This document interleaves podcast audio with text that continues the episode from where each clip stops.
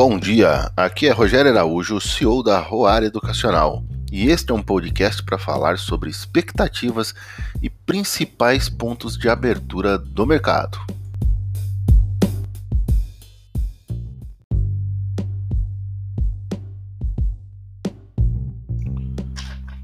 Orçamento parece que foi feito para comprar o Centrão tinham negociado 16 bilhões, agora colocou-se para aprovar 31 bilhões.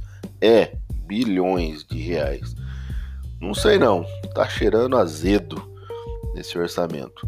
O governo estuda pedido de calamidade, né, para arrumar 10 bi de crédito extraordinário também. Então, mercado brasileiro bem bagunçado, né?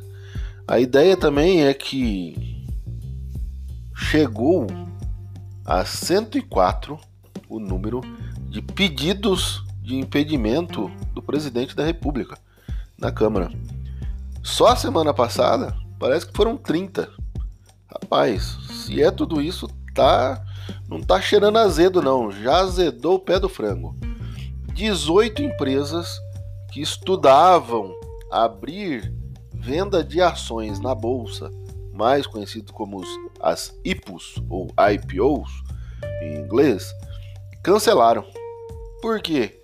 Porque não vê é, condição de entrada de capital na bolsa brasileira e se entrarem, acreditam que os seus papéis, as suas empresas serão alvos de especulação financeira, especulação na bolsa. E eles não querem isso. Então, 18 empresas cancelaram a abertura de venda das suas ações na Bolsa de Valores brasileira, na B3.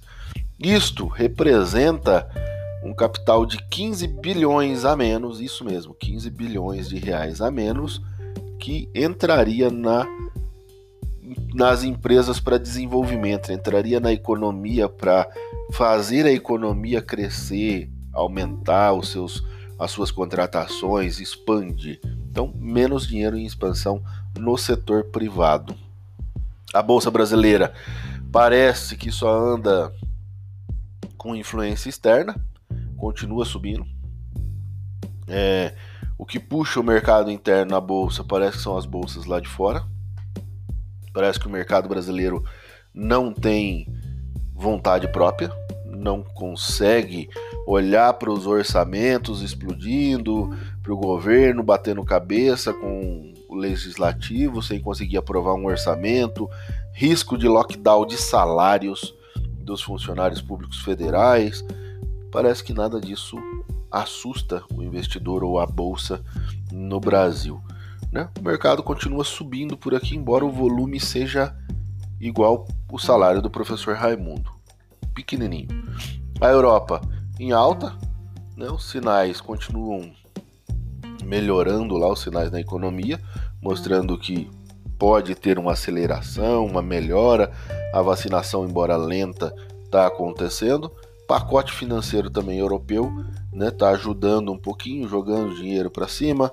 O PMI, ou PMI de serviços da China, né, e os mercados, os gerentes consultados nos Estados Unidos e na Europa, apontando um otimismo, uma ideia de melhora, de melhoria por lá, tanto nos Estados Unidos quanto na Europa. E nos Estados Unidos, o que mais assusta e o que talvez consiga frear o mercado por lá hoje é um pouquinho da indignação ou do medo, da incerteza do investidor por lá em relação à inflação e à taxa de juros do título do Tesouro Americano que começou a subir os juros de longo prazo.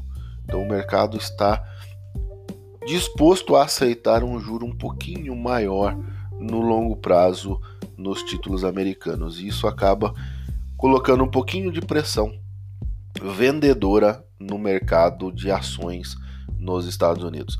Mas não é lá essas coisas, tá? Tá caindo 0,20, 0,30, nada muito assustador.